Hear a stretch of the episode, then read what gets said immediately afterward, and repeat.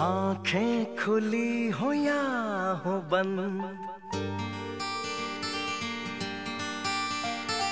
दीदार उनका होता है 我觉得我们现在有这样题材电影能够放开，并且能够获得这么多好评，其实就可能代表了一种某种好的方向。虽然这个方向撕开的口子依然很嗯小，光芒依然很微弱，但是我们起码看到了这样的光芒。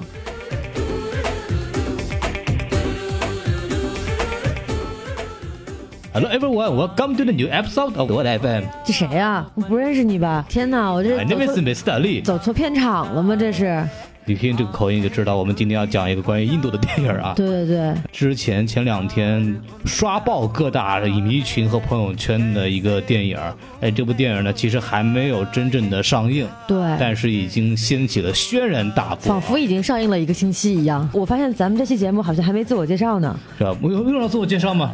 我们已经都这么有名了，对不对对对，都这么今天火了，。今天我就是 Mr. 力，对，我们都这么火了，你们还不知道我们是谁吗？所以大佬你叫什么名字我就叫大老师。啊？这样子你不起个印度名字吗？我没有，啊，这样的我给你起一个吧。我不适合啊，哎我没有，我不是我，警察叔叔不是我，哎，好，今天讲一个电影叫《我不是药神》啊。哎，不是我，跟我没关系，别怪我啊，我走了，嗯对我只是路过。好，你不是药神是吧？。对，好的，好，那我没有关系，反正抓的就是你啊。在我们的正式开始之前呢，还是先说我们一下微信公众号啊。对，我们有两个广告啊，第一广告是我们自己的微信公众号啊，S M F M 二零六， S M F M 二零一六，加了这个微信公众号以后，就会有很多很好玩的事情发生啊。这个东西加上这个微信公众号之后，你就有很多药吃啊对，很多药不能停是吧？不然的话，对迟早要 完。哎，是的，嗨，药不停，迟早要完。嗯，对，对对对，那还是得吃药。嗯嗯，早药丸是一种好药啊、呃。然后还有一个消息呢，就非常重要了，哎就是我和大老师呢啊，怎么着？即将参与这个第十二届 First 的青年电影展啊，啊，厉害了，没什么厉害的，反正你得自己花钱去。对，而且一想到又要跟孔二在一块儿待十天呢，我的天呐，这么神奇吗？好像上一届已经待过十天了，对不对？你都都快了，上一节就七天都快受不了了。啊，对对对，十天真的要命了，啊，要什么名额都挺好的， 我得吃药。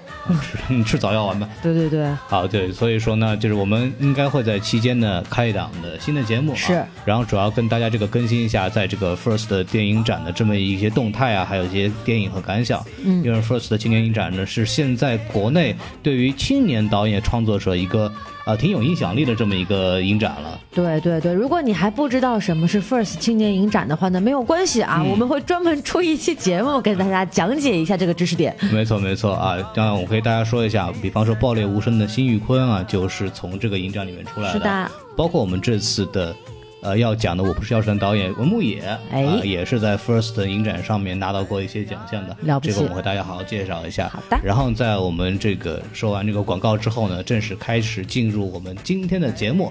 按照我们的常规流程呢，我们还是要先说一下电影的一些信息。好，然后就先说一下评分吧，因为目前为止电影我们是七月三号晚上录的，目前为止没有豆瓣的评分。是啊，然后呢，能从这个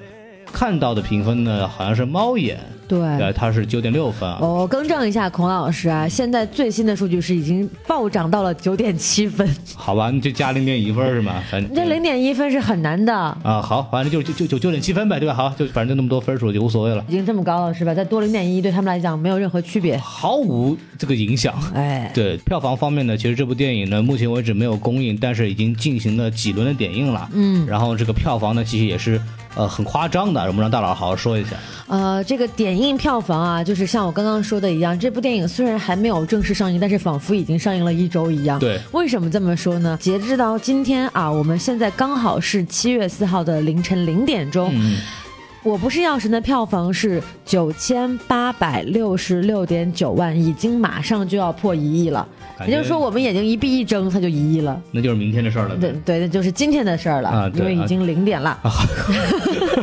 现在已经呃，我们已经开，我们又是零点录节目啊。对，是吧我们已经步入了这个零点啊！这些票房厉害到什么程度呢？我先跟大家说一下啊，就是在我们录节目的时候呢，现在刚好是七月四号的零点零分啊，刚好到了这个第二天，它的这个现在的票房实时票房是九千八百六十六点九万，也就是说我们眼睛一闭一睁，它就一亿了，啊就过亿了啊。对，就过亿了，就是一个一个亿的大项目了。就是说，连在正式上映之前呢，就已经成功功的要过硬了。对对对，然后更可怕的是什么呢？是在这个在他之前啊，就是上周上周的时候上映了一部这个号称，呃，暑期档最强开篇，然后什么李易峰巅峰之作，啊然后国产大片的巅峰之作等等的这样的一部电影，叫做《动物世界》，嗯也是我们上一期节目的这个主题。上一那节的开幕影片，对，那为什么说要提这部影片？就是说，在今天《动物世界》是上映第五天，嗯，它的票房是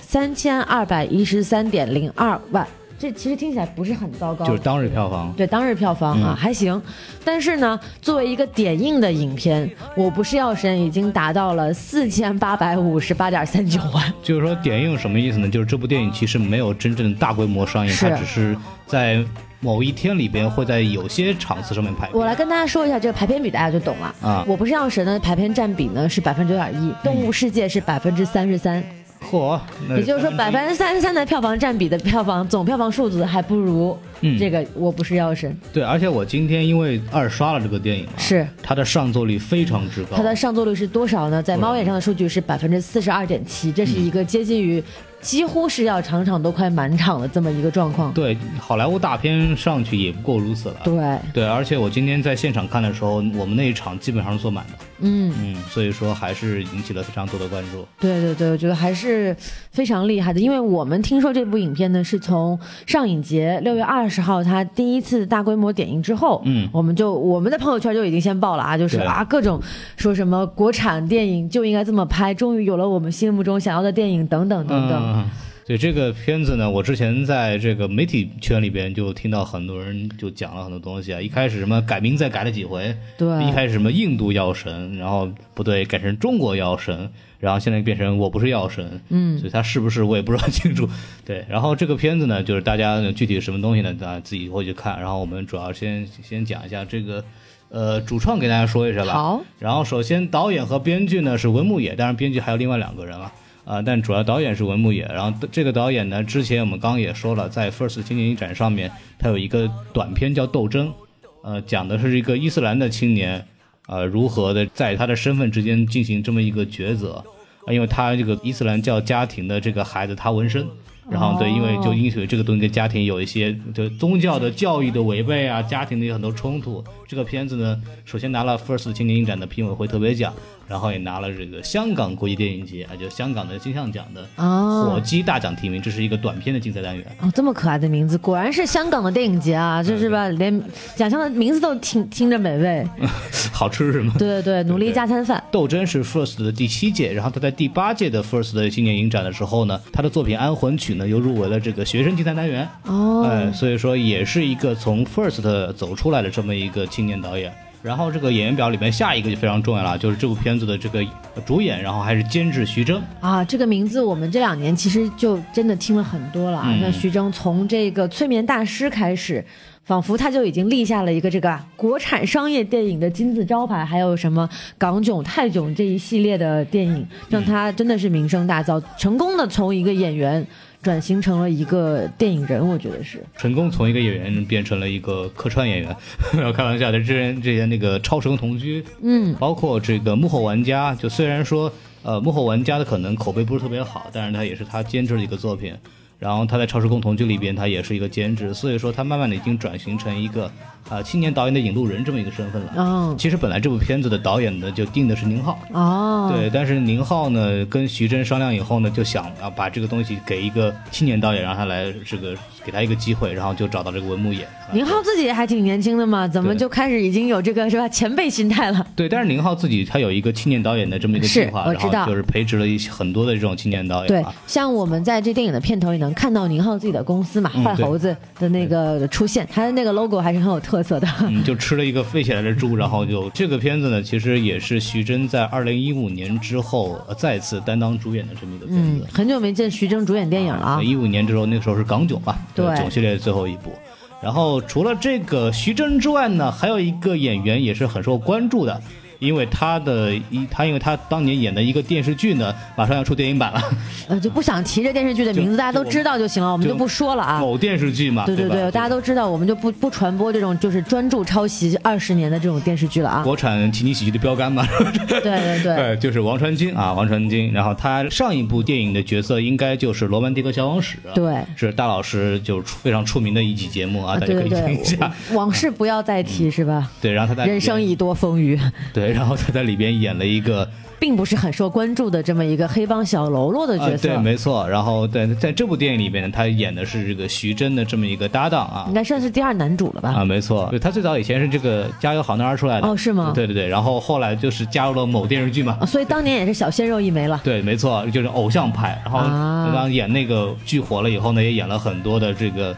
呃，就什么偶像剧啊，那些是青春片子啊什么的。然后这两年好像因为家庭出了点变故啊，这个据说他母亲去世了。然后哦，整个人的这个荧幕形象和他这个戏路就就完全不一样了，是就开始走那种文艺男青年路线，你知道吗？，对对对，就每次一出场，那个媒体发布会都是留长胡子、长头发，就搞得一跟一个诗人似的那个状态。嗯嗯，对，然后这两年你可以看到他在尝试着去走不同的戏路，就是刚刚我们讲的这个《罗曼蒂克》和这部电影，其实都是演了一个对他个人形象颠覆挺大的那么一个角色。对对对，像我觉得王传君如果单从外形上来看啊，不是我吹啊，但是哎还真有点像胡歌。哦，是啊，对对对，还是能看得出来非常清秀帅气的一个小伙子的。嗯，但是呢，就是像现在对自己的荧幕形象有非常突破。大家如果看了这一部《我不是药神》的话，也能够感受到他的完全放下了偶像包袱。，对。然后这个里边还有个很好玩的事儿，就是有某电视剧另外一个一个主演叫金世佳，哎是，对，然后金世佳其实在这个《我不是药神》上演之后，专门发了一个长微博，就祝贺王传君终于找到他自己想演的这么一个角色。是啊，然后对比其他这个某电视剧的主演嘛，因为金世佳后来也不参与某某电电视剧的工作了。对，而且金世佳其实这两年所主演的很多电影也都是偏文艺类的，然后比较挑战演技的那种。嗯，大家如果有印象的话，有一个电影叫《一个一个勺子》。对，一个勺子。主演呢是一对夫妻啊，对一对著名的夫妻叫做蒋勤勤和陈建斌嗯啊。陈建斌呢就是我们《甄嬛传》里面的那个皇 上是吧？皇上 对对，金世佳在里边就真的演了傻嗯演了个勺子这个演了个傻子，对所以说也是个慢慢的，他也是在往这个呃文艺的这个路线在走吧演技路线上走啊。呃，下一个主演呢，这个也是啊、其实大家以后也会熟悉的潘卓，啊哎就在里边演这个四惠儿，嗯，对，这哎，什么私会儿？这怎么名字都给你念成这个样子？应该私会是吗？好好念私会不行吗 四惠儿地铁四惠儿多 着，对，这就演这个里边那个脱衣舞娘的这么一个角色嗯嘛，然后他就是潘卓啊，之前在《爆裂无声》里边演的那个就喝了。水肿的那个老婆， 这个母亲，然后她的一个一个非常有名的镜头，就是抱那个羊，突然哇一声哭了的那个镜头。对对对对但是我想说一下，其实谭卓出道的起点就是娄烨导演的《春风沉醉的夜晚》。哦，所以说，从一开始他就是主演这样文艺类型的片嗯子，包括他也演了赖声川的这个《如梦之梦》。嗯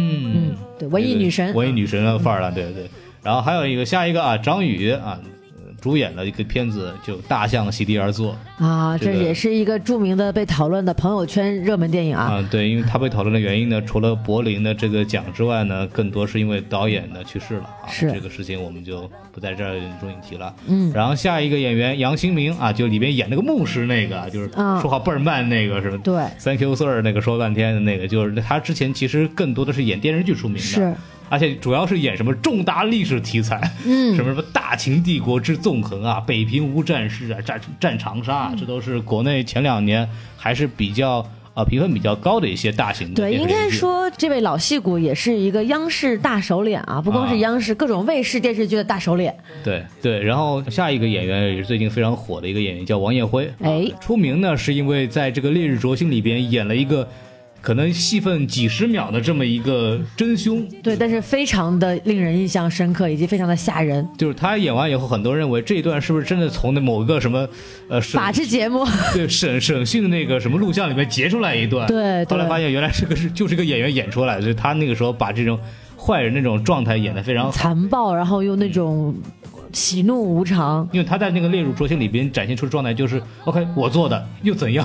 就对是，他把那个状态演得非常好，然后这个他的这段表演其实也被很多的影视公众号就大篇幅地反复的去说。讲，所以他现在其实也是慢慢的演了很多片子啊，比方说还有这个《追凶者也》，对，曹保平的片子，对，包括最早那个跟徐峥合作的《心花怒放》，嗯，其实演了一个短暂的演了一个就是黑帮老大的这么一个角对色，对对其实演的非常好。然后他在这部电影里边其实也演了一个呃偏反派的角色，是就是这个就是卖假药这个骗子张昌龄。哎所以说这个演员就说到这儿，然后我们来进行这么一个打分环节啊。啊，好久没有打分了，终于又回到了这个我最熟悉并且喜爱的环节。啊，对吧？你大老师这个打分非常有 特色，大家可以了解一下啊。哎，对，哎，大老师，你要不要先打一下？好，我给这个片子打八分，好的，嗯但是还要再加零点五分啊八加所以是0.5八点五分。一句话说一下理由吧。一句话的理由就是说，我觉得这部片子首先整体质量是非常优秀的，嗯，呃，绝对是在七点五分到八分的起评区间。嗯，那么呃，额外加的零点五分在哪里呢？在我觉得是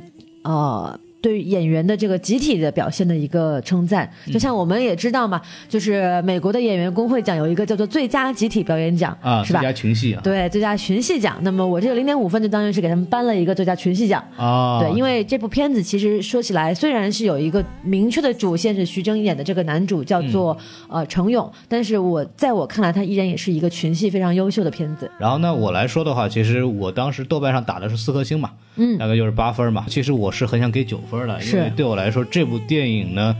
它确实是找到了一个其实很少有人会把它作为题材的这么一个题材，就是对，这其实个有一点点敏感的。对，其实就是这个就看病贵、看病难的这么一个问题。对，当然因为剧情上面讲，这个是国家做了好事情嘛，所以说他成功的就是就弄出来了。涉险过关，对，然后他利用这样一个其实比较现实主义的题材，但是他做了一个非常成功的类型化的改编。对然后让这部电影其实非常好看。对，有点跳出了那种所谓的青年导演、文艺导演对于现实类题材有。我我不带批判的说啊，但是确实有点故弄玄虚的这样一种桎梏。嗯，OK，它本来这个片子呢，可能是从整个水平来讲是个八分，嗯，但是我可能因为这种类型的的少见，包括它成功的类型化改编，这个对中国电影市场是一个非常重要的这么一个一步吧，所以我可能给一个八加一的这样一个分数。啊，您看加一分了啊，嗯对对对，这么高，我一直非常鼓励这样的类型化改编。这个具体我们一会儿再聊，它怎么去做到这些是东西的是。对，所以我给它一个非常高的分数。对对对，所以大家可以看得出啊，我们俩给分都很高，但是呢，其实这片子依然还有一些我认为的不足之处。嗯，那我们可以在稍后的这个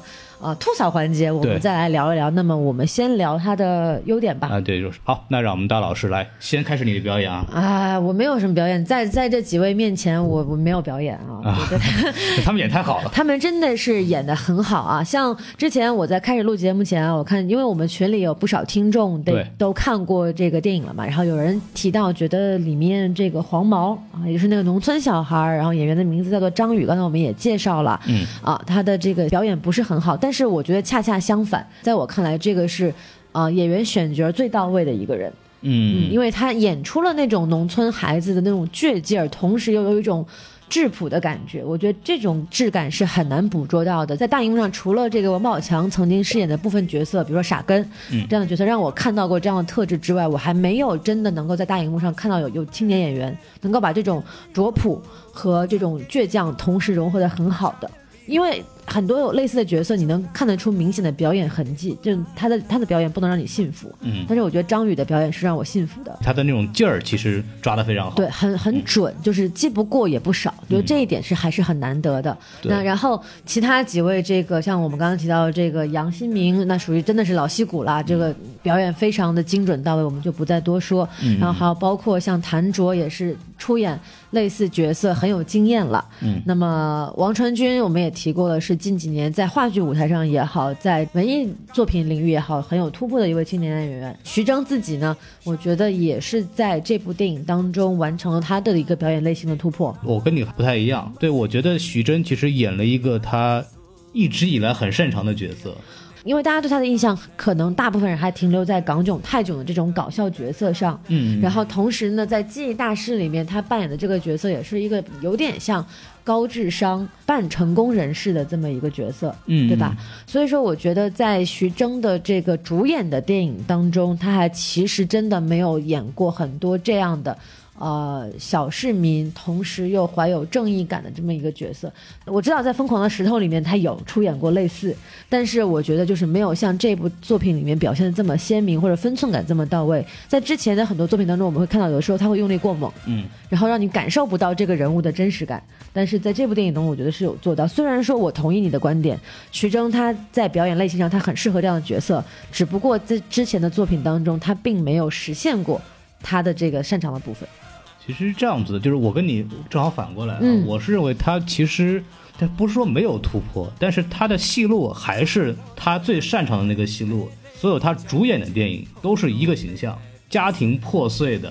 有家庭问题的、遇到中年危机的男子。然后他因为什么什么原因发生了一个转变，在囧系列啊，包括《心花怒放》里边，都是啊、找到了一个新的家庭的支柱点，然后以这个东西作为结尾。这部电影其实也是一样的，就是一个失魂落魄、生活失意的中年男子，最后找到了他自己的一个价值，然后成功形成了一这么一个人生的升华和救赎。我觉得在这个方面，他跟以前演的角色其实没有本质的区别，包括表演方式和他的形象，其实跟之前的电影也没有什么区别。好，那我就接着说这个主角五人组啊。那这五个人呢，其实你从他们的职业分布上就可以看得出来，每个人是处在社会底层的不同的这个职业类型上的。嗯你看，像徐峥，他是一个这个卖印度神油的啊，啊，对也，是一个挺受人排挤的、被人看不起的这么一个小老板。嗯，然后呢，这个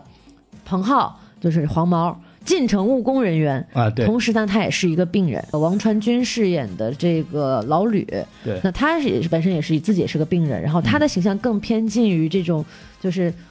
呃，城市小小小市民，然后有点知识文化，嗯然后我性格呢，可能也比较那种这么说，可能孔老师不开心啊，但是就就典型的上海男人那种感觉啊，嗯比较顾家，然后就是讲话是吧，也比较精打细算一点，嗯，这是个好的人人物的形象啊。哎，对，然后这个思慧呢，就是谭卓饰演的角色是一个比较极端一点的脱衣舞娘的角色，对，然后跟他的对立面呢是一个牧师，就是极嗯度这个我们要要求说要禁欲啊等等之类的宗教的这么性质的一个角色，保守的这么一对，个形循规象蹈矩的这么一个嗯对对牧对师。对那么这五个角色的人，就看起来就是你不管什么样都不会放在一块儿的五个人，嗯然后就聚在了一起。这个听起来是不是特别耳熟？很像一个什么的剧情？特别像《银河护卫队》的剧情，对不对？啊这个其实就是一个非常典型的商业片套路，这叫上海护卫队，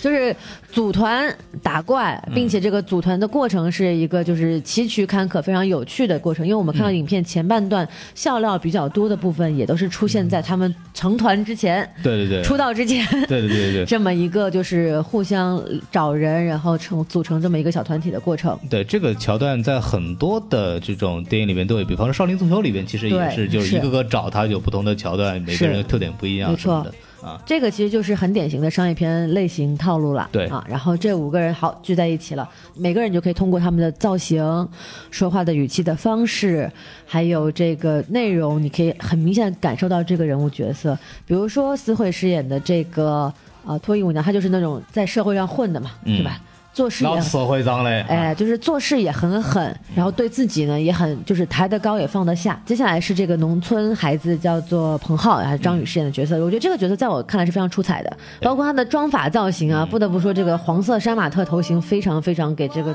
角色的。呈呈现提分，可信度提高了很多。对对，我没有任何贬义啊，但就是说确实符合当下的大大部分这么青年的形象。当然，这个故事的设定是在二十一世纪初，对吧是在零几二年的时候在02二年03年的零二时年候的上海，我觉得对于人物表演这部分，就先说到这儿。孔老师有什么要补充的吗？就演员这一块，其实也是我特别想说的一个点啊。嗯但是除了这个，刚刚老师大佬说了，这几个人物形象的确立，其实在这个方面，其实这部电影提供了一个非常好的一个范本，就是说你怎么塑造这种功能性角色。嗯，就是你可以看到这些人，他们在有他们的镜头里边，基本上是维持了一个标签化的动作和套路。比方说这个杨新民演的这么一个牧师角色，他一直在口里转英文，然后他一直保持了这么一个说话和一顿一顿很慢的这么一个形啊，象。嗯包括那一句就是“愿上帝保佑你”对对等等对，，然后他在任何情况下都会说这句话，阿门啊这些带有这个牧师形象的这种台词一直贯穿出现，只要给他的电，他都会有这样的东西。然后像像黄毛这个角色，其实我们一直在讲他是那种啊、很冲动，但是不太会说话的这么一个人。然后我们可以在镜头里边可以发现他的这种人物刻画有有一个非常细节的地方，就是他们赚了第一桶金以后去夜店玩，就我们搞团建去吧，其实是在谈着这个角色四会儿工作的夜总会私，会，四会儿。为什么非得要私会儿？你是骆驼祥子吗？那 个多好玩儿！这个地铁四会东门，呃 就是这个私会工作的这个夜总会里边，然后他们进行这么一个团建嘛，然后就是说，呃，一边在喝酒的时候，那个夜店的经理就跟那个私会说，那个该你跳舞了。然后就陈勇就是说，好，他今天是客人，说我们不是不是来跳舞的，跟这个夜总会的经理其实就要马上起冲突的。这个时候，其实镜头突然给到了这个彭浩的手。他紧握了一下玻璃瓶，就是马上就做事准备要砸他的这个镜头。其实就这样的这种小的这种东西，其实就慢慢的去塑造这个人物形象，就不断的给出这个角色的这个功能性。在这方面来说，这个电影其实给到做的还是比较成功的。说完了这个演员的表演啊，我觉得其实我还有一个点，就是作为优点，我想提的呢是他这个依然是一些套路化的一些技术操作，比如说像很多人会注意到这个口罩梗，对吧？就是在这个最一开始王传君这个角色出现的时候，他戴了 N 层的口罩，对那一层一层摘下来之后呢，开始跟徐峥饰演的角色说话，然后就是慢慢两个人逐渐建立了关系。那么后来就是王传君跟这个徐峥一块儿联手开始卖药的时候，然后把那群这个各个医院的这些群主啊都召集到这个小饭馆里面来。那么一开始这群人不愿意摘口罩，是王传君第一个把口罩摘下来了，嗯然后呢这些人才慢慢愿意把口罩摘下来，对吧？然后这就是一个其实非常典型的通过动作来描绘人物心理状态的这么一个表现手法。很简单，就是说口罩它是一层隔阂，一层屏障，你把口罩摘下来了，你人与人之间的距离也就更近了，也确建认立过眼神，确群主是吧？建立建立了某种就是信任关系。嗯，打好，然后到这一步，我们就是把剧情点就建立起来了。嗯然后我们在后面看到的，刚刚孔老师提到这一个王传君是在那顿散伙饭上最晚走的一个人。对那么他离开前的动作是什么呢？把口罩对戴上。嗯，对，对，到了这里的话，就是整个这个关于口罩意象的建立就完成了一个闭环。嗯然后同时我们知道，口罩这一个点呢，是在影片最结尾的一个煽煽情点。对对对对，就有点像十里长街送总理啊一样 的，就是送这个徐峥饰演的角色去进监狱。就是就是那个瓦坎达在胸口交叉一下一样，就成了一个仪式感的这么一个东对，西。就所有旁路边的病人看到他的这个押解他的这个警车从路中间过去的时候，一个一个一个纷纷摘下了口罩。我个人是觉得这一点有点过于煽情了啊，而嗯对且这并个我们一会儿再说好吧？非常的假。控制一啊下，控制一下。我我我就在我就说这么一句行吧，它并不影响在画面中以及在整个影片当中揭示这个口罩意象的含义，并且是在最后回扣了一下这个东西。嗯我觉得这一点呢，还是就是呃非常完整的完成了这个规定动作，嗯对吧？啊对然后还有包括就是在这个主题曲的使用上，对吧？像我们在影片一开场还还在出字幕的时候，就有这么一首印度的这个像好像神曲一般的歌出现。那么后面在每一次出现关键剧情的时候，都会有这首歌的变奏嗯，出现，不管是欢快的也好，或者悲伤的也好，但是都是这个那几个小节啊贯穿其中，就能够很容易的把人带入到这一个主线情绪当中去。对我来说，一开始那个啊，给个以后呀，我 们那我一听到一到那个题儿，因为这就个。忍不住唱了起来。 对对，因为我和王老师对吧，都对这个印度文化这个歌都挺特别熟悉，我就听得到，对就是忍不住对就对对很有感觉啊。但是其实我想补充的是，前面大佬说的这个就是橘子。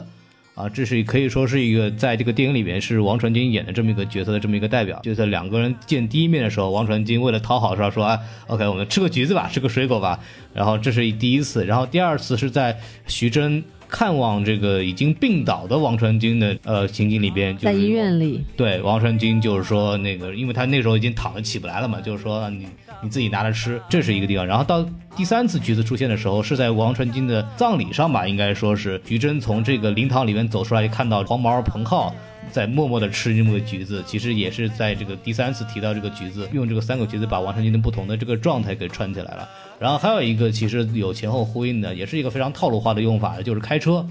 这个是这个黄毛的这个地方，在有一次在运这个药的时候，黄毛说这个车给我开一会吧，然后开一会不会死，然后徐峥也没理他，就开过去了。结果他们两个在这个运完货的时候，因为黄毛去呃上厕所嘛，然后就看到有警察过来追了，赶紧跑回来以后就直接自己上车把车开走了。然后他又因为这一次唯一的开车，真的就是出了车祸以后就是死了。其实也是这么一个梗的作用，这个也是商业类型片的一个常用的套路。对，还有比如说包括就是黄毛的发型，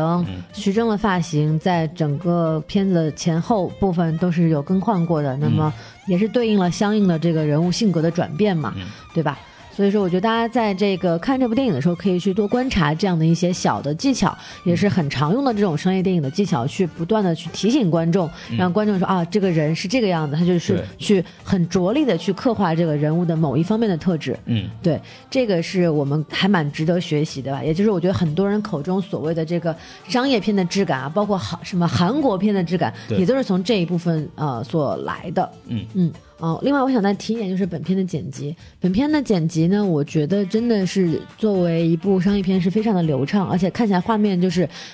该缓该急的地方，就气口都很对。嗯嗯，举个例子呢，就是说，在这个徐峥他们的追车戏，就是在一开始跟黄毛还就是不是冤家不对头的这个状态，对对对不打不相识的状态的时候呢，他他们用开的这个小破车啊，小嗯面包车、追这个黄毛所骑的这个自行车，对，然后。这个时候，他们突然就是撞到了一个前面的这个清洁车，然后面包车就停下来了。嗯然后徐峥非常的懊恼，然后下面镜头一转，然后这个黄毛的车也倒地了。然后这个时候给了王传君一个镜头，就是说，呃，勇哥他嗯他也摔倒了。太帅了。对，这个地方就是属于在前面一段非常激烈的追逐戏之后，突然给你一个突然的停顿，嗯，并且其中是一个比较搞笑的桥段，对然后由此来增加这个放大这个喜剧效果。这个也是我觉得孔老师会非常熟悉的某种埋埋包袱的方式吧，嗯，对吧其？实嗯，对。然后其实关于这个追车戏，我也想补充一下，因为一辆破面包车在追一辆破自行车，对其实不是一个很高速、很激烈的追车戏。对，但是他用了很多的摇晃镜头跟这个所谓的这个横向转移镜头，嗯对没错然后其实就我要给说给人一种就是好像真的是一个大片儿追车戏的感觉，对这我种要反差感就让人觉得说哦，喜剧效果出来了。对，我要说的其实是里边一个很好玩的这个运用啊，就是说它利用了很多的反向、反方向的镜头，因为这个，比方里面有个镜头是车是从左往右开的，如何让这个车看起来非常快呢？那个摄像机是从右往左这么移动的。其实从用这么一个小的角，可以让这个车走过来的加速度可以变得很快。其实是配置很低的这么一个一个两个追车的对象，把它把它做了一个非常有这种速度感很强的这么一个。对一对个设对，计孔老师提到这个镜头，就是我们在拍汽车广告的时候非常常用的一个镜头啊，也是我们非常讨厌的一个镜头， 因为拍起来很费劲啊。当然，就是导演做到了，我觉得这个是非常值得称赞的。然后回到这个剪辑呢，就是我们刚刚提到了，他在这个很多一些文戏当中穿插了很多动作戏。我刚刚想说的一点，也就是在跟大家汇报这个影片信息的时候，有遗漏掉了一点啊，就是在猫眼上想看这部电影的人已经达到十三万之多啊。嗯然后其中有将近百分之六十、百分之五十六的人对曾经喜欢的电影类型是动作片，啊，所以就很多人会把这部电影当成一个动作片来看。其实里边做了很多动作片的这种剪辑和拍摄方式啊，是是，呃，我想说一个桥段，就是说在这个就是他们第一次碰到这个张昌龄，然后两边打了一个群架。其实这个黄毛这个地方有一个就脚踏桌子飞身而起对对飞踹的这么一个镜头，它其实也是先给到这个连续几个黄毛踏桌子的这么一个特对写。其实这里边用都用到了很多很典型的动作戏的这么一个对我们方式管这种镜头叫做一个 tracking shot，就是追踪镜头是吧？对对对，所以横向的追踪镜头。所以这方面其实做了很多这样的用心设定，所以让这个电影呢就变得好看很多。对，动作戏会很精彩、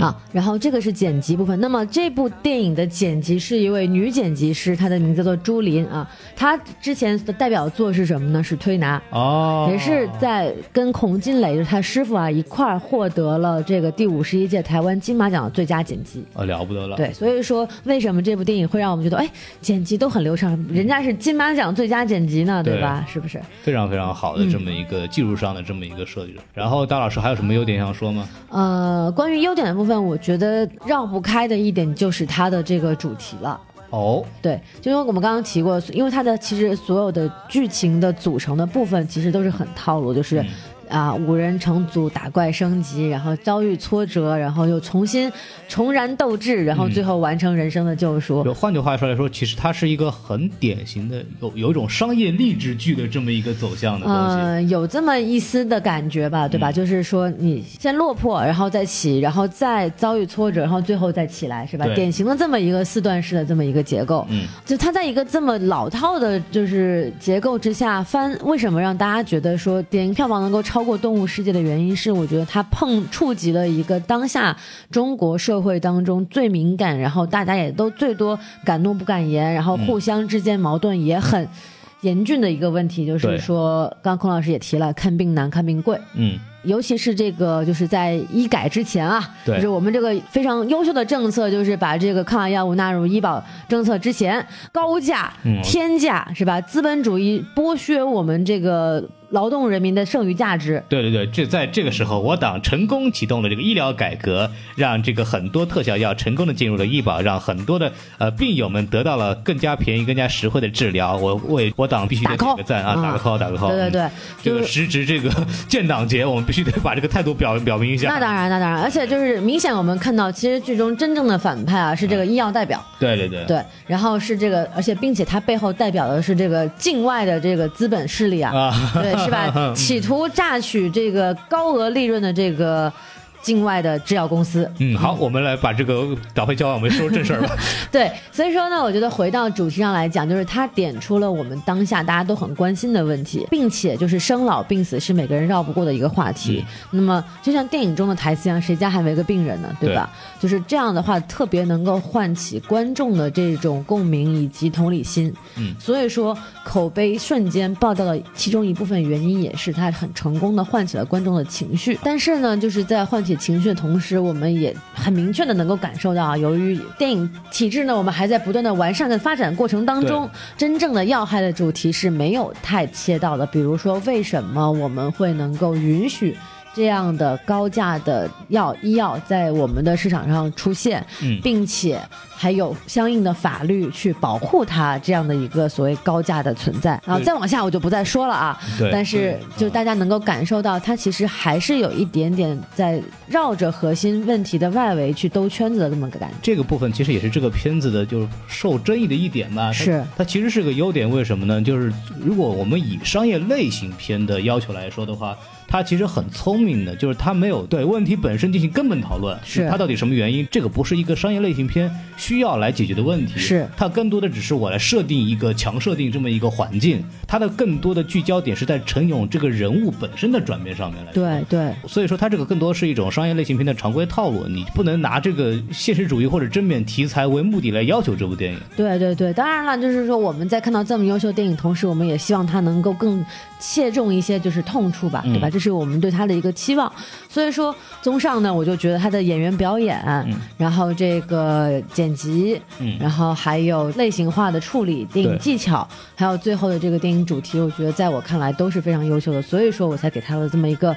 八嗯分加零点五分的这么一个分数， 然后让让我来说的话，其实这大老师应该把大的点其实都说差不多了。是吗？对对对然后不好意思啊，抢了你的戏份。对对对，然后我来给大家稍微补充几个我认为其实小的方面设计的比较好的东西。这个里边其实人物主要是讲的这么一个陈勇的转变嘛，呃，一个小的这么一个落魄的中年男子，然后慢慢的成为了一个某种程度他成为了一个救世主形象。这个地方给他人物设置的非常好的一点，就他仍然是一个。呃，知道懂厉害的这么一个人，他不是只是说 OK，我是一个奋不顾身，然后一心为了什么大义的这么一个人。他因为他里边一个一个桥段就是说，当他第二次重新开始卖药的时候，就跟这些病人就说 OK，我不能顾及到更多的人，然后我只能提供给我们老的客户的这个要求，然后大家不要声张，因为我不想坐牢。然后他在里边其实还有一个设置的也非常好，就是它里边情绪的设点，因为他在里边其实陈勇除了卖药致富这么一条线之外，其实之前根本的原因是因为他的家庭出现了问题，因为他如果不做出努力的话，他的孩子是需要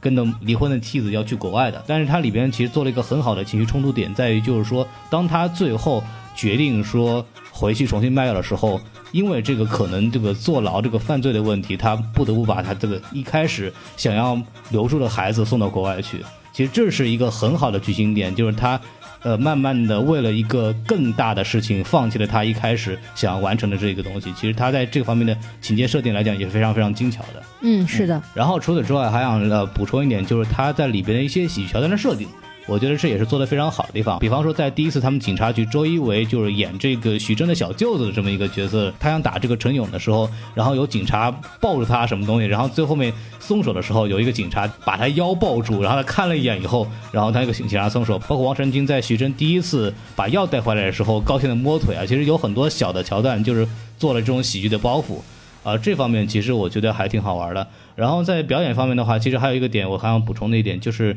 徐峥和周一围的一个对手戏。嗯，当周以为后来最终找到徐峥，就是说来问这个药的问题的时候，其实徐峥一直是表现出这种无辜的状态，就是啊我什么都不知道，然后这些人只是偶尔碰到的，然后跟跟我没有关系。其实，在整个跟周以为的这个对垒方面呢，其实一直保持着这么一个非常镇定的态度，直到他们两个对话快结束之前。徐峥很快的、很小的闪了一下这个眼神，这种小的细节设定其实也是非常好的。他的眼神躲闪，其实我觉得还是有来头的。嗯就是说，是因为周一围问了一句，就是说你还记得跟你打架的那个假药贩子吗对？他被抓起来了。嗯他在说完这句话之后，徐峥的眼神躲闪了一下，同时这时候给了一个反打镜头嗯到周一围脸上。我觉得此时此刻，周一围饰演的警察角色已经识破已经了，知道了嗯已经知道了就是说他应该就是那个真的在地下卖所谓的加引号的假药的人。嗯嗯，对，我觉得这种眼神上的细节设置呢，也是非常的能够让人觉得啊，会心一笑啊。这段两个人对手戏其实非常精彩，嗯可以重点关注一下。对的，对，然后我们其实刚刚优点其实说了很多了，这个大家如果看的话，可以再重点关注一下。然后我们来说说这个其实比较少的部分，就是这个我们觉得它哪里不太好的地方。嗯啊，然后大老师要说一说。好，呃，首先我觉得就是其中不太好的地方呢，就是我刚刚有提到了这个结尾的过分煽情啊，啊就跟这个呃爆裂无声的结尾一样，都是有点煽情的意味在。嗯，那我觉得就是你要想把影片结尾情绪抬上去的话呢，这也是不可避免的。嗯，对这也是呃就是说商业片的话，还是会有一些只给的这种情绪的对这种进化的这么一个东对西。对对，嗯然后还有包括可能很多人会说啊，最后出狱的镜头，啊然后一堆字幕说什么嗯纳入医保等等啊。当然，我觉得这不能算是他的缺点，只不过就是说他完成了很多他应该做的规定动作。嗯，当然可能看惯了所谓这个什么韩国现实题材片、啊韩国犯罪片的影迷来讲，这是有点小遗憾，但是我觉得无伤大雅。那我个人觉得说，整部影片当中比较遗憾，并且我认为可能做的不太足的，就是说，呃，徐峥、周一围和王彦辉这三个人人物之间的关系，我觉得描绘的不够清晰。没错。然后，呃，第一对人物关系呢，当然是王啊、王彦辉饰演的张长林和这个徐峥饰演的程勇之间这对关系，这这俩人有点像真假美猴王的感觉啊。呃，对，就是一个是明晃晃的，就是打着正牌药的旗号卖假药；另外一个呢是偷偷摸摸的、不声张的去卖一个真药。呃打枪的不要，现在干活啊。哎，对，然后这两个人就是说，当然一开始啦，也是就是徐峥特别看不惯这个王彦辉，你你怎么能卖呀假药呢？啊当然嗯要给你打一架了，然后于是就有了本片的一个维持时长最长的一场动作戏。 啊，动作戏，这是个球还动作戏啊，先生。对，然后呢，其次就是两个人在这个夜间小店铺里面的一场对话，嗯就是王彦辉来找徐峥说：“哎，你你把这授权给我吧，对我替你干，我比你有经验是吧？嗯我还能给你钱，我知道你现在急需钱。”然后呢，这个徐峥因为也是怕坐牢嘛，对，然后就答应了这件事情。王昌龄不就一年之后啊，这啊影片跳到了一年之后，中间出现了一个我最不喜欢的影片环节，就是出字幕啊，一年后， 然后啊，王那个王彦辉就被抓了嘛，对，被抓了之后，就是在这个徐峥的工厂门口，两人又相遇了。嗯，然后呢，这个有点像这个王彦辉。来敲诈勒索的感觉吧，啊就是说你不给我钱，我就把你的事儿捅出去。嗯这时候警察外面可都抓着呢啊对！你你你自己想办。徐峥就到家，然后塞给他一堆钱，然后就说这个要的事儿你别声张，我还要救人呢你。要二十万，我给你三十万啊。此时此刻，我们看到王彦辉就从前半部分一个真的就是唯利是图的一个小人的形象，嗯，有一点点开始敬佩徐峥这个角色了，觉得说他真的是有点仗义救人的这么一个药神悬壶济世的这么一个对，形因为象那。时候徐峥那个角色已经开始成本价卖药了。对对对，就是他不赚取任何的利润了，嗯然后他也就是好拿钱拍拍屁股就走人了对。那真正我们确认这一点的时候是什么？是他被抓起来之后，嗯警察在审讯的时候，他又表演了他非常擅长的这种嗯惯犯的这对个对对，角色，打死我也不 说。对他就是是吧？前前面有一搭也没一搭的，就对是对一会儿要承认一会儿不承认的这个状态，但是他始终没有把徐峥供出来。嗯，对，这从这点我们就看到，其实这两个人之间互相是有一点点惺惺相惜的。对对，然后此时此刻我们就会忍不住去想，为什么张长林这个角色要去卖假药，他等等背后的一些小小的故事，可能会引起人们的思考啦。但是我觉得就是说，呃，在王艳辉跟徐峥两个人的戏份当中，我觉得这种感情的这种惺惺相惜也好，或者说这种两个人互相之间看不起矛盾的关系，刻画的还有点欠缺，呃，他们的互动的太少。太少。对，这个也是我觉得就是这地方做的不太好的地方，但是可能我更关注是另一段关系，嗯，就是这个周一围的这个角色，对他，这就是我要 正要说下去的部啊分，对嗯就是说我刚刚提到三个人嘛，接下来是徐峥跟周一围的关系，我觉得这个是更加欠缺的，嗯因为本来两个人的关系其实就已经是有点儿这个僵硬了，为什么呢？因为周一围的姐姐是徐峥的前妻嘛，对然后两个人一开始也因为这个，呃，徐峥家暴是吧，啊殴差点打差点打了一架啊，啊，差点打了一架。然后我觉得这两个人应该是一直是很紧张的这种人物关系，而且加上这个周一围是主查主办这个假药案的警察，对然后呢，徐峥又是真正的这个假药幕贩后子玩家，对对幕后玩家，对，嗯所以说我我我一直以为他们两个人之间会有更多的互动，然后去让、就是明察暗访，呃然后嗯对让周一围能够看到说，哎，在想我的这个。姐夫到底是不是这个背后的犯罪人员？我觉得这样的人物关系会更有趣一点。 对，这也是我看那个电影就。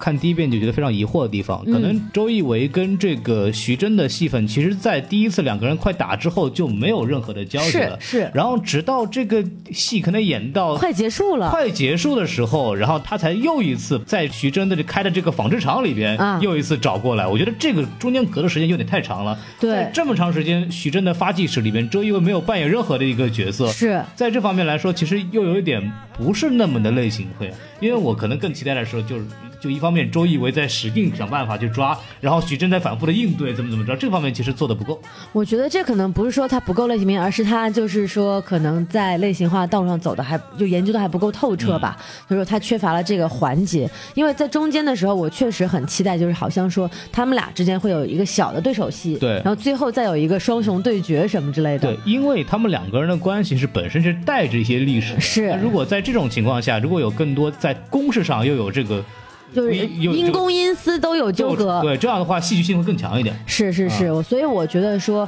在这两组人的刻画上，我觉得是有欠缺的，因为包括我们看到，其实三个人最后的选择是一致的，对，但是就是周一围辞去了警察职务，因为他觉得断了病人的药路，这条这件事情他做不到。嗯，然后徐峥是他选择了放弃盈利，他因为他觉得他要去救人。同时，王艳辉也是选择不供出徐峥，也对我也是为了就是说能够让给大家留一条活路。其实这三个人在最后的选择上是共同的，嗯对但是在前期的这种三角关系当中，其实还是非常微妙的。但影片刻画确实可能有点欠缺吧。嗯，更多的笔墨着在了这个发家史上。对。但是这里面其实还带出另外一个我这个电影有问题的地方，嗯就是除了徐峥之外的这些角色的刻呃人物转变的刻画，嗯，就是因为我们可以刚刚我也提了，其实除了徐峥之外，治愈小分队啊这么对一个角对对色，对对，他们至于对小分队，剩下的这么几个人，他们没有其实太多的人物弧光在里头，对更多的还是一个功能性。其他人他们扮演的，其实在创业的各个环节上面的一个关键点。除了这个之外，他们本身的人物的变化，什么是完全没有任何展现的。对对对，对而且就是这四个人呢，就是有点无条件的信任徐嗯峥，就是我们不太有看到这几个人之间的这个人物互动，比如说在。第一次他们散伙之后产生一些信任危机，黄毛是有一点的，但其他人就是啊，好说召回就召回，说干咱们就再继续干的这种感觉，嗯就很轻松就叫了一声勇哥，哎就，对对对，就没有特别的这种人物之间的这种来回。当然，我觉得可能就是影片的体量也不允许他做这么多细节的铺垫，嗯就在现有的条件他已经很好了。所以我们在这里说呢，也就只是说在这个很不错的一部影片之上，我们希望他有可能做到更好，会是什么样子？然后在这个方面，其实我其实接着往下说的话，还可以讨论的一点就是这部电影到底算不算一部好电影？嗯，因为其实在这个当我看完以后，很多很喜欢，很多人看完也很喜欢，但是也同时在很多的群里边有声音就觉得这部电影其实很鸡贼，嗯就是有有三个字我特别喜不喜欢，叫做过誉了。啊。对，很多人对会说这样的话。但我看到的更多是鸡贼，因为这部电影我们刚说它走了一个非常类型化改编的这么一个一个一个做法，就很多人说它没有涉及到这个事物的本质，嗯因为这个里边可能涉及到呃医药的代表，包括立法，包括专利法很多东西，嗯是直接影响了这个药价的这一个问题。然后他们也其实也没有还有进口的关税，对他们其实也没有提到这个药的价格到底是怎么定的会这么高。嗯那么它定的这么高，是不是它真的有道理？因为我们可以知道，在真正的想原创一个药，其实下的成本是非常大的。是那么它定这么高的价，它有它的一定的道理。那这些东西，立场上来讲，这部电影其实很简单的把这个医医药代表摆到了一个对立面和这么一个、就是我们嗯推叫到了审判席上就是去。邪恶的这么一个，就嗯就是坏人的这么一个路数，这方面其实都没有真正讨论。这边其实我们可以讨论一下，就我们对这个电影其实态度到底是是个什么样的？就是说，是不是这个电影要做到那样的才算是一部好电影？我觉得我不同意这样的说法啦。哎就是说，嗯，首先我觉得这部电影是一部好电影，对嗯应该是没有什么太大争议的，因为它不管是从技术角度也好，还是从题材角度也好，它都完成了一个可能其他国产片并无法完成的这么一个高度。对对我可以这么说。但是呢，你要是真的去挑说啊，它没有像什么呃某个什么 Taxi Driver 这样啊的对电对影、去说透露出某种揭露某种黑暗的现实的嗯话，我觉得呃还是说我们的电影创作，我们包括我们所有的艺术创作，毕竟是有大的文化环境在的。没错，我们不可能指望说一步登天。我们有了一部类似这样的题材电影之后，我们就说啊，我们要达到某某国家的高度，啊，对，对吧？我们我觉得我们现在有这样题材电影能够放开，并且能够获得这么多好评，嗯，其实就可能代表了一种某种好的方向对。虽然这个方向所撕开的口子依然很小，对，光芒依然很微弱，嗯但是我们起码看到了这样的光芒，对嗯吧？如果你在这个光芒微光刚刚出现的时候，你就上去打击它，去抨击它，说你怎么不够亮啊，你怎么对不够强啊？我觉得这样的话，其实还是蛮蛮伤害，就是有整点欺个负人。嗯对有点伤害这样的积极性的。我承认这个电影其实在一些方面其实没有做好。对我们我们刚刚的吐槽也说明了，我们其实不避讳它的一些问题。对，就是因为我刚刚也讲了，他还是过于的聚焦在陈勇这个人的成长上面了。其实里边带来了很多思考性，比方说这个对这个药物本身这个东西的想法，电影其实几乎是刻意的在避讳，在思考这样的问题。嗯，啊、所以说在这方面来讲，我当然是希望有更多能更深入讨论这个问题的电影出现。对但是这个问题是，如果有这样的电影出现，它不太可能像呃这部电影有这么大的影响力。呃，这个我倒是不同意啦，就是说会有，如果终究有一天我们能够出现大家所呃宣称的影响国家的电影，这也不是没有可能，只不过说它现在还没有到这个时候。我的观点是这样的，就是如果是那样的一个电影，它很难做类型片化改编啊。我是觉得，就是真要拍成那个样子，这个问题很复杂，就是这个定药品定价这个问题里面涉及到很多的环节和数量。如果就真的要把这东西拍清楚了，它肯定不会是一部好看的商业片。你是拍一部电影节拿了金爵奖的电影，结果没有任何人看。还是拍一部这样的片子有引起更多的讨论。我觉得我在目前中国电影市场其实更需要现在这样一部电影。现在中国的电影的市场上，我其实觉得是更需要一部呃能被广泛接受、能够调动更普罗大众的情绪的，但是有一点点涉及到现实的问题的电影。在这种电影其实是更加缺乏的。嗯，是的，然后其实这部电影其实更多的呃，我觉得意义在于就是说它对于这个商业片的类型片的这么一个尝试的一个作用。因为中国咱们过去国产电影其实在这个商业片来讲，其实做的比较多的是喜剧片和爱情片。对，对这方面其实都还有爱情喜剧片，啊，对这种的东西，我们可能做的相对多一点啊。是对，但是在这种偏现实题材的类型化改编方面，其实做的就是几乎是没有的，是偏空白。对那么我不是药神，在这方面其实开拓了他作为他是作为一个开拓者的形象出现，他告诉我们，OK，呃，这样的题材偏敏感、偏现实题材，经过一个合理的商业化改编，它能变成一部大家喜欢看的电影。然后它在这个基础上，它如果能带来一些这个所谓的社会意义来说，那这是一个更好的结果。因为电影拍出来，我觉得首先还是要让更多的人去看到它，然后我们再去讨论这个东西它有什么更多的意义，因为这样的话，可能它的价值或我觉得是更大的。嗯，对，我就最后最后再其实小小提一下孔老师有个观点，我不稍微有点不同意，就是我觉得在商业类型片中依然有片子可以做到把这个复杂的呃利益关系说得很清楚的。我就举一个例子，就是比如说像我们都很喜欢的这个奥斯卡提名片《赴汤蹈火》，嗯我觉得他就是做到了能够把这个美国现代危机跟这个人物。呃，比如商业类型，比如公路追逐、动作戏等等，这样结合在了一起，所以是一部非常好看的片子。嗯，对于这个方面讲，这个我就不不细讨论了。我觉得嗯《赴汤蹈火》其实也并没有真正很深入的聊这个现代危机的问题。啊、这个这个东西我们就不细聊。但我、呃总的来说吧，就是如果我不是药神，在这样子的现象，应该是需要更多的去保护和鼓励的。然后我们再给大家说一下，就是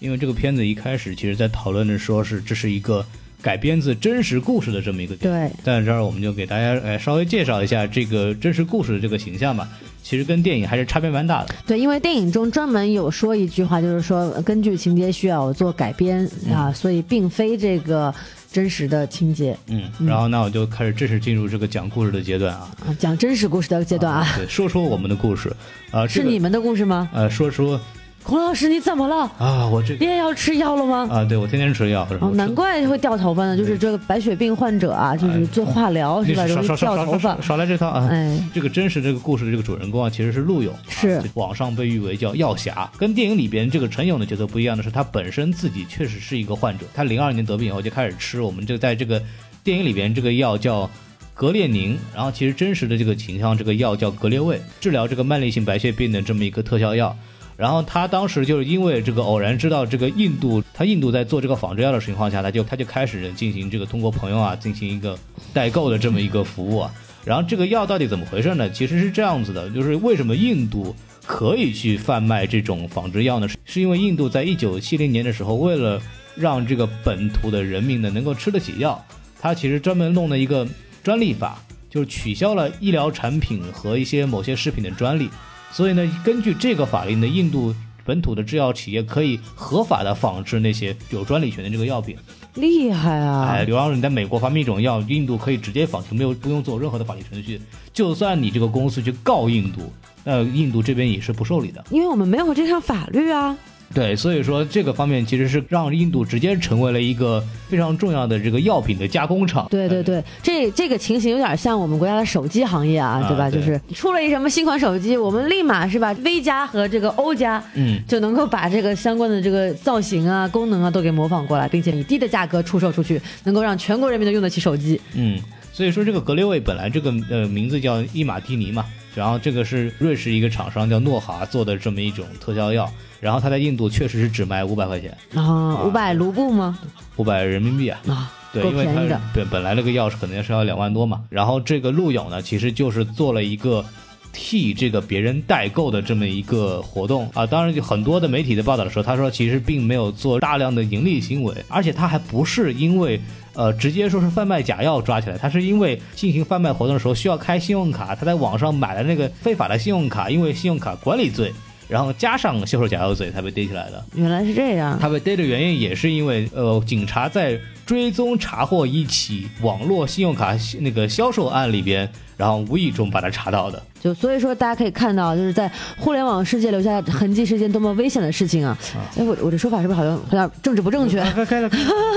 呃，我们就说回来，就是说，对吧，呃不能不能犯法，就是对对对对对，对，所以他被逮起来以后，就是发生了一个很好玩的事情，就就是说有几千名的这么一个白血病患者，然后就联名发请愿，就是说说他这个做这个事情是为我们着想的，做了一件好事情。然后当然在电影里边其实是啊、还是给这个徐峥这个陈勇这个角色判了五年刑嘛，嗯但在现现实的情况是，检察机关直接放弃起诉了，国家甚至就是说我我们直接就不追究你这个责任了。他其实，在看守所里边其实才关了一百多天，然后就放出来了。然后哦，因此就得到了，就成了一个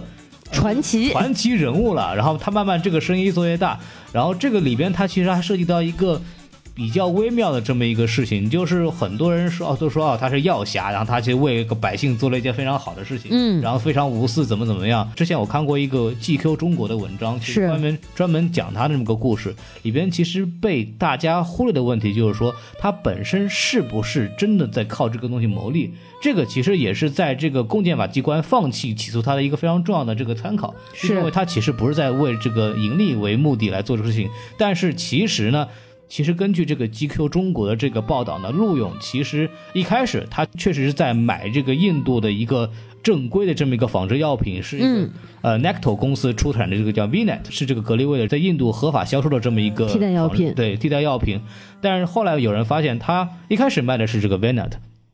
但他后期的时候开始卖这个一个 Sino 公司叫 MC，、啊另外一款就是这个格列卫的仿制药。哦但这款药呢，在印度其实是呃，首先它是理论上来讲是没有在印度国内销售的，是然后吗？经过一查发现它也没有在印度国内生产及销售的许可。那是哪儿来的呀？这药那个药，这个药品基本上可能就算是一个三无产品吧，它就是，哦然后它只是呃通过这个网网络汇款这么个方式来生产，基本上就是属于一个地下产品的这么一个阶段。然后包括有资料显示，陆勇其实在呃中国做了几次帮这个 Sino 公司的 Embassy 这个药做宣传会的，有点像我们在电影里面看到这个张畅林做的这么一种活动。啊，所以很多人也会觉得，OK，陆勇这个人他本身做这件事情的目的也慢慢的变得不是很单纯了。是这也是在这个社会上开始质疑他这么一个形象的一个一个点吧。嗯，所以说就给大家呃提供一些不同的这么一个信息来。所以说陆勇这个人本身比电影里边演的是要复杂很多的这么。是的，没错。啊，但是这个在现实社会意义，它的积极点在于，就跟如同在电影片尾字幕讲的一样，在这个陆勇被判决之后呢，国家确实是首先是降低了呃进口药的这么一个关税，是然后呢，也是把这个把格列卫这个真正的这一个呃正品药物呢纳入了这个医保里边，嗯，所以说陆勇还是本身还是做了一个积极推动的这么一个作用。是的，啊，包括我刚刚在群里边，其实也跟他聊，其实有我们听众群里面的一些他们的长辈，当初经历过这个事情，确实也是从陆勇这边买过药的，哦然后其实也是救了他们的这些命的，所以说对这方面他的积极意义还是非常非常大的。对，那肯定的。所以说大概就是这么一个事情给大家稍微介绍一下，然后我们今天的节目就说的差不多了，好还是欢迎大家这个关注我们的这个微信公众号 S M F M 二零六。 ，S M F M 二零一六，包括我们这个在 First 的青年电影展上面的一些活动，大家也可以啊后续关注我们的这个呃进程。然后呢，我们今天节目就到这儿吧，好，哎拜拜 little stupid man. They don't make the trick, so you know we got the turn. 喂，喂，拒绝赌博，为更好的明天创造更好的自己。世界杯，世界杯，世界的悲剧。三号悲催，跳楼杯，天堂很有趣。你根本不会知道梅西喜欢 C 罗哪一点，来携手并肩，用尽吸取大粪赌徒们的脸。德比杯无所谓，一个人打一全队。看他飞，看你飞，每一个点球机会。C 罗你变了，笑容很鬼魅，但是你个老骗子，让多少人跳楼不死就是变残废。